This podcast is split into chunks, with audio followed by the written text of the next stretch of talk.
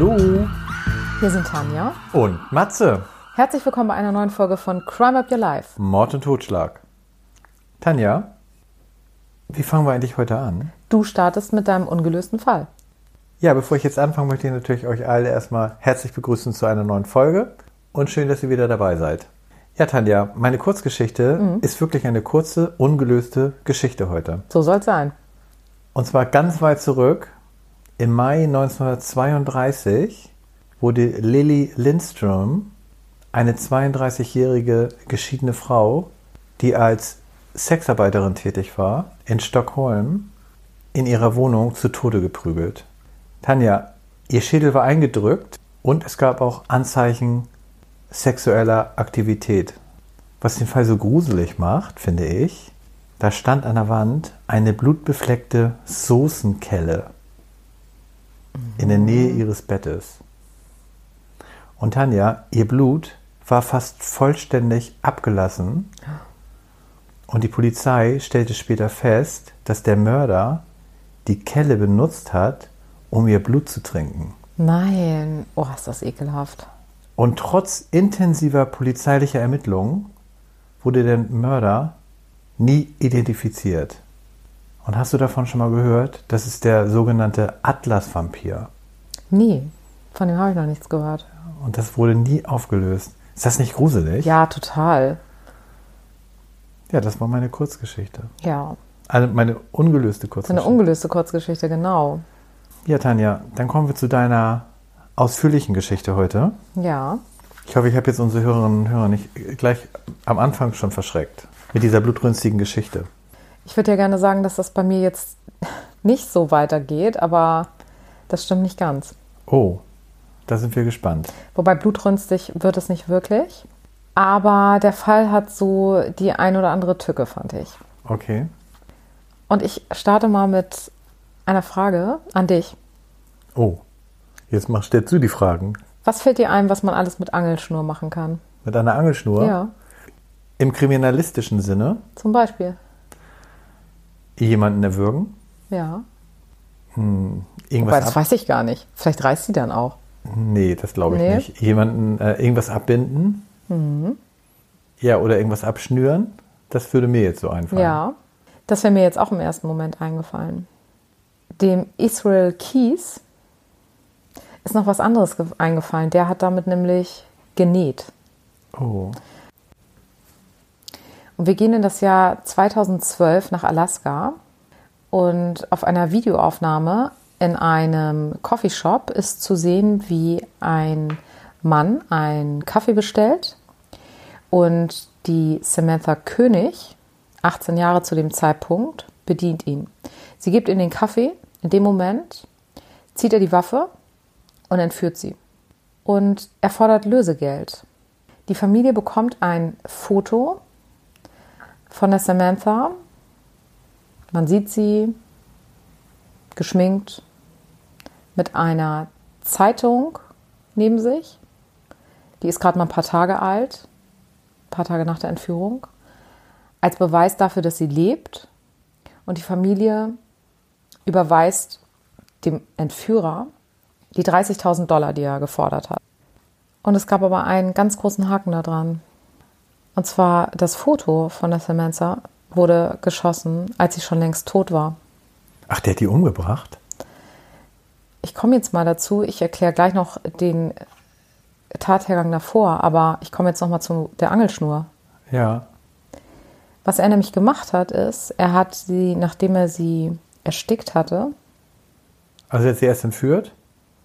er hat sie entführt, dann hat er sie vergewaltigt, beklaut und am nächsten Tag hat er sie eben erstickt. Und dann, und dann ist er erstmal zwei Wochen auf eine Kreuzfahrt. Von dem Geld? Nee, das hatte er zu dem Zeitpunkt ja noch nicht. Ach ja, stimmt. Er hatte die Kreuzfahrt schon länger gebucht. Deshalb hat er das erstmal quasi erledigt, ist dann zurückgekommen zu dem Schuppen, wo er sie abgelegt hatte, hat sie dann geschminkt und jetzt komme ich zu der Angelschnur und hat mit der Angelschnur ihre Augen festgenäht, sodass die offen blieben Oh, für das Foto. ja, Ist das nicht ekelhaft? ja. Und man kann sich auch tatsächlich dieses Foto angucken. Also, Also du hattest ja letzte Woche schon jemanden, der hat sich die Augen zugenäht. Ja. Diesmal, die, ja. genau. Also Triggerwarnung, es ist auf jeden Fall ekelhaft, wenn man das weiß und dann Ja. sieht. Ne? Es ist gruselig. Aber so ist er dann letztendlich eben an dieses Lösegeld gekommen. Was ihm dann aber letztendlich auf eine Art zum Verhängnis geworden ist. Aber da komme ich später nochmal zu. Der Israel Keys ist 1978 geboren und zwar in Utah und war das zweite von zehn Kindern. Und die Familie gehörte zu den Mormonen. Mit fünf, als er fünf war, sind die aber ausgetreten und sind quasi zu so einer Gruppierung wie den Amish People übergewechselt und haben dann sehr, sehr arm gelebt. Und er hat sich dann irgendwann dem Satanismus zugewandt und ist dann von zu Hause rausgeflogen. Und er ist dann irgendwann in das Handwerksgewerbe eingestiegen, nachdem er beim Militär war. Und hat vermutlich während seiner Zeit beim Militär bereits den ersten Mord begangen. Ach, der hat noch mehrere Morde begangen. Der hat mehrere Morde begangen und man weiß aber nicht genau, wie viele. Man denkt aber elf. Und ich komme da später noch zu, warum man von diesen elf ausgeht. Das Problem daran, dass man seine Morde nicht richtig ihm zuordnen kann und darauf angewiesen war, dass er sie bestätigt, ist, dass er eine ganz bestimmte Art und Weise hatte, vorzugehen. Er hat alle Morde über Monate geplant, teilweise sogar Jahre. Er hat überall in den USA getötet, völlig zufällig.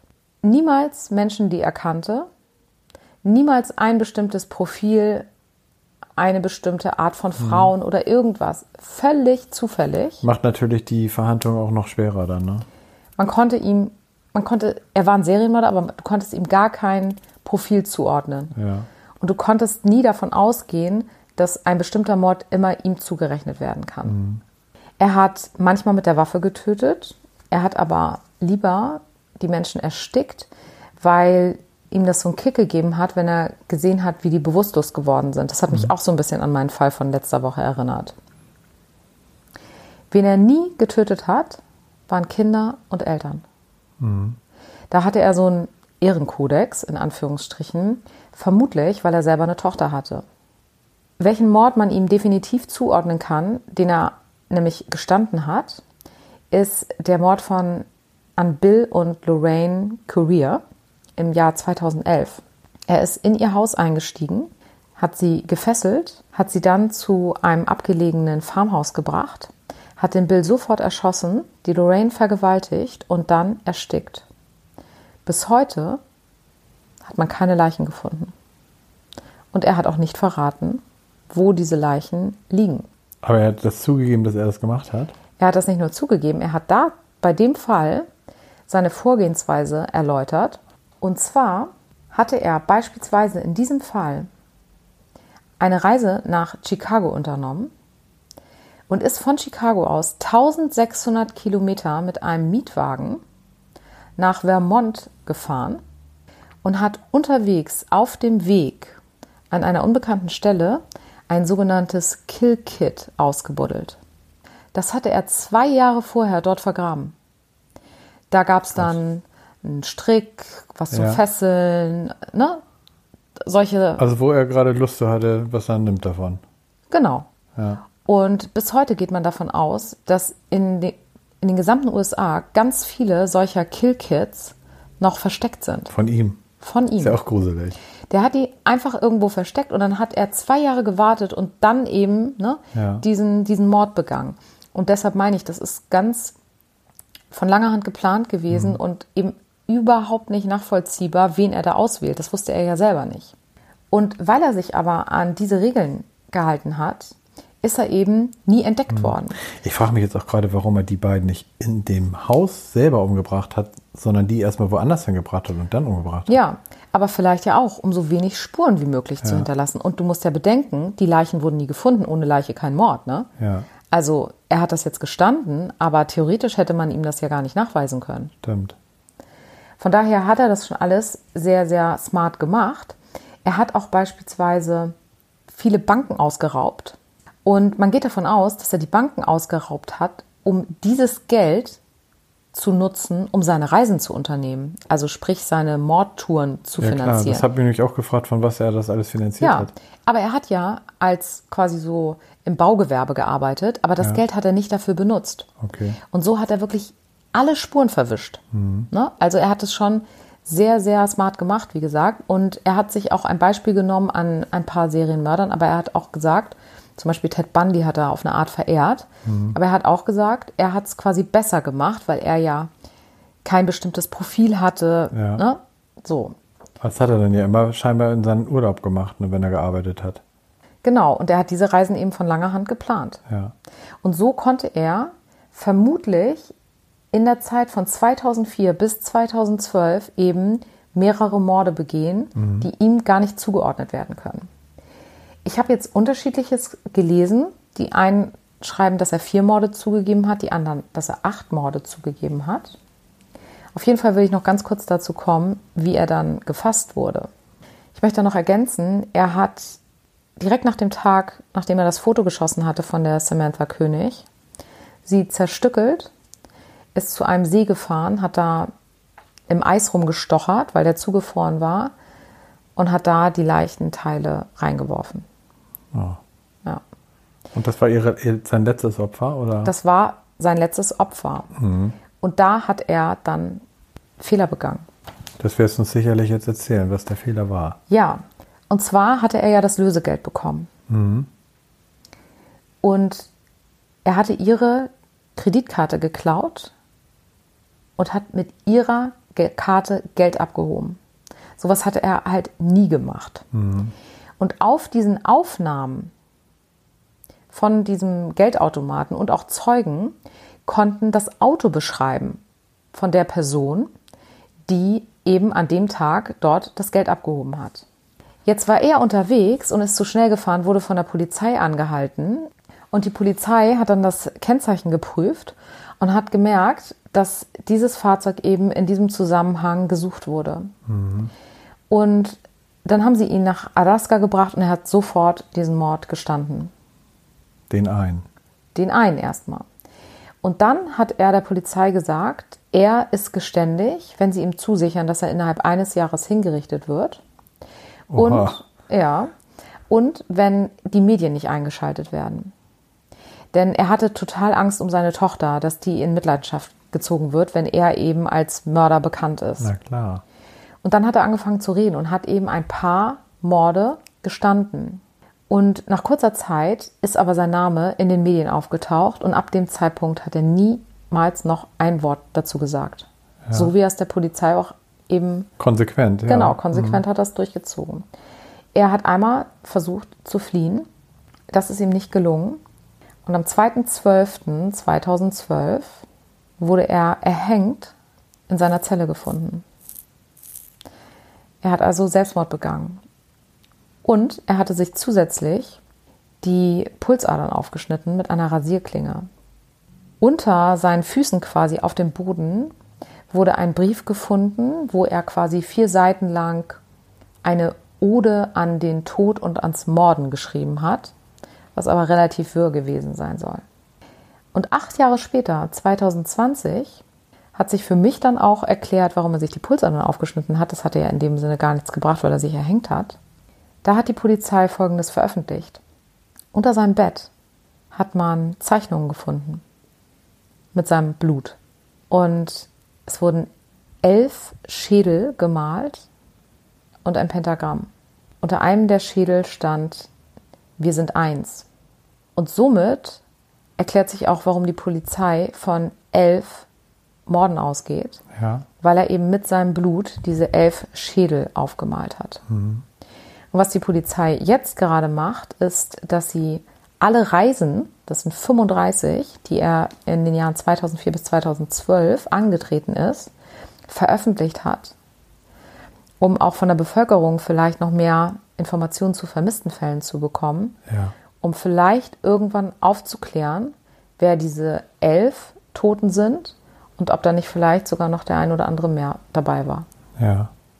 Ja, Tanja, wie lange war er denn im Gefängnis, bis er sich da erhängt hat? Ein hat paar er Monate Unter diesem nur. Jahr auf alle Fälle. Nur. Ja, genau. Er wollte ja kein Ja, ne? Also, genau. Okay. Gut, dann kommen wir zu meinem Täter. Mein Täter, den ich heute vorstelle, heißt jetzt Beate. Und zwar, wir befinden uns kurz vor der Wende. Es ist Herbst 1989. In Deetz, das ist ein kleiner Ort in Brandenburg, hängt gerade eine Bewohnerin Wäsche auf. Unter anderem ihre Unterwäsche und allgemeine Wäsche vom Ehemann und von sich. Plötzlich spürt sie einen kräftigen Schlag mit einer Gartenhacke und verliert das Bewusstsein. Nachbarn sehen die Frau auf dem Rasen liegen und verständigen die Polizei. Edeltraut, so hieß sie, muss ich jetzt leider sagen, war tot. Überall um ihr herum Unterwäsche verstreut. Ihre Brüste lagen frei und sie wurde nur 51 Jahre. Und neben der Toten haben die so einen riesigen Schuhabdruck eines Militärstiefels festgestellt. Also war der Täter ein Riese, anhand der Schuhgröße zu beurteilen. Edeltraut wurde gewürgt und erschlagen. Anhand der Spuren war dies nicht alles, denn der Täter hat sich auch an den toten Körper vergangen. Und Tanja, was ich jetzt noch ganz tragisch fand, der Ehemann, der kam mit diesem Verlust seiner Frau überhaupt nicht klar und hat sich mit Pflanzenschutzmittel kurze Zeit später vergiftet. Aber das sollte nicht der letzte Mord des Täters sein, denn sieben Monate später schlug er wieder zu. Am 24. Mai, da wurde er von der verwahrlosten Christa beobachtet, wie er auf einer Müllkippe nach irgendwas suchte. Das war in Ferch, so circa 30 Kilometer von dem letzten Tatort entfernt. Diese Christa, die lebte in einem Bauwagen. Und als sie den Täter ansprach, was er da so macht, war das ihr Todesurteil. Tanja er nahm da ein rumliegendes Elektrokabel und hat sie damit erwürgt. Und dann hat er sie ein Stück weiter auf dem Müllablageplatz abgelegt. Und zu diesem Zeitpunkt wird kein Zusammenhang mit der vorherigen Tat geknüpft. Am 9. Juni, dann schlägt er ein drittes Mal zu, nur einen knappen Monat später und sticht immer und immer wieder auf sein Opfer ein. Das Opfer überlebt in diesem Fall schwerst verletzt und das nur ein Tötungsversuch, sag ich mal in Anführungsstrichen, war, wird das als schwere Körperverletzung gewertet und kommt natürlich nicht in die Abteilung der Mordermittlung. Mhm. Und damit ist der Fall erstmal separat behandelt. Und durch die äh, Wiedervereinigung herrscht dann auch so bürokratisches Chaos in Deutschland. Kannst du dir vorstellen. Und das war natürlich ein Paradies für Kriminelle, da viele Taten so untergegangen sind ja. durch diese ganze Wende. Und so auch der Fall aus Brandenburg. Und dann gehen natürlich die Morde weiter. Nun ist es bereits fast ein Jahr vergangen und der Täter schlug erneut zu. Es war der 13. März 91 und die 34-jährige Inge geht in Neuendorf bei Brandenburg spazieren. Die hat sich mit ihrem Mann übelst gestritten. Dann plötzlich springt der Täter aus dem Gebüsch, überwältigt sie, reißt sie zu Boden, zerreißt ihr die Kleidung, erwürgt sie mit einem Teil ihrer Strumpfhose und befriedigt sich an ihr auf übelster Weise. Und das ist, finde ich jetzt auch ganz heftig. Der Mann, der muss sich doch richtig Vorwürfe gemacht haben, mhm. dass er sich halt mit seiner Frau gestritten hat und die dann abgehauen ist. Ja. Und Tanja, ganz auffällig in diesem Fall, die Tote, die erst nach einer Woche gefunden wurde, hatte völlig fremde Unterwäsche an. Das heißt, der Täter hat die Unterwäsche von ihr ausgezogen und hat Fremde ihr angezogen. Mhm. Und in der Nacht haben Beamte noch das Gebiet abgesucht und in der Nähe des Tatorts ein Versteck gefunden. Da lag ganz viel rosa Unterwäsche und Pornohefte. Und jetzt muss ich noch mal ganz kurz sagen, bei den vergangenen Taten wurden noch immer Teile von Unterwäsche gefunden. Und somit sieht die Staatsanwältin auch deutliche Zusammenhänge. Da kommt das langsam so. Und jetzt, Tanja, wird aus dem Täter eine Bestie, die den Namen aus der Bevölkerung bekam, die Bestie von Belitz. Warum? Das erzähle ich euch jetzt. Es war der 22. März 1991. Tamara, 34, war mit ihrem Baby im Belitzer Wald unterwegs. Plötzlich kam ein riesiger Mann auf sie zu und riss die ahnungslose Mutter zu Boden. Er nahm aus seiner Tasche einen rosafarbenen Büstenhalter und erdrosselt die nach Hilfe suchende Mutter damit. Und dann die Tat einer Bestie. Er nahm das schreiende Baby an den Füßen aus dem Kinderwagen und schlug es mit voller Wucht gegen Baum. Oh Gott. Und bis die Schreie verstummten des Babys. Dann schändete er auch wie seine andere Opfer Tamara. Diesmal lässt der Täter wieder Unterwäsche zurück. Aber diese ist voller Dreck und Fäkalien. Und da kannst du dir vorstellen, nach dieser Tat trauten sich die Frauen überhaupt nicht mehr auf die Ja. Straße. Und da haben sie so mehrere Bürgerwehren gegründet, um das Gebiet und generell um es da alles wieder sicherer zu machen. Ja. Und der Druck wurde auch immer größer. Mehr als 80 Ermittler arbeiteten an diesem Fall und 20.000 D-Mark war ja noch zu dieser Zeit, wurden zur Ergreifung ausgelobt. Dann der 6. April 91. Da hat der Täter zwei junge Mädchen überfallen und nun schrien die Mädchen extrem laut. Er hat Panik gekriegt und ist in den Wald gelaufen. Jetzt hatten sie DNA von ihm, was sie vorher noch nicht hatten, was mich gewundert hat, weil er ja sich auch Ja. vergangen hat an den Leichen. Wundert mich aber auch. Und zusätzlich Ein Phantombild? ein Phantombild. Es wurde überall jetzt diese Bilder ausgehängt. An Bushaltestellen, Gaststätten, pipapo. Und da kann man ja sagen, hat er ja diesen Riesenfehler gemacht, den mein Täter nicht gemacht hat, weil der hat sich ja nur in Brandenburg aufgehalten. Ne? Genau. Und das wundert mich eigentlich, dass, die, dass er so lange da Ja. wüten konnte. Und trotz dass überall Fotos hingen, war ihm das scheinbar völlig egal. Oder sein Drang Ja, sein Drang war halt so stark, dass er weiterhin Mhm. zuschlagen musste. Und er kletterte am gleichen Tag, nachts, nachdem er diese beiden Mädchen Mhm. hier überfallen hat, über einen Balkon in eine Wohnung einer 66-jährigen Frau aus Fichtenwalde.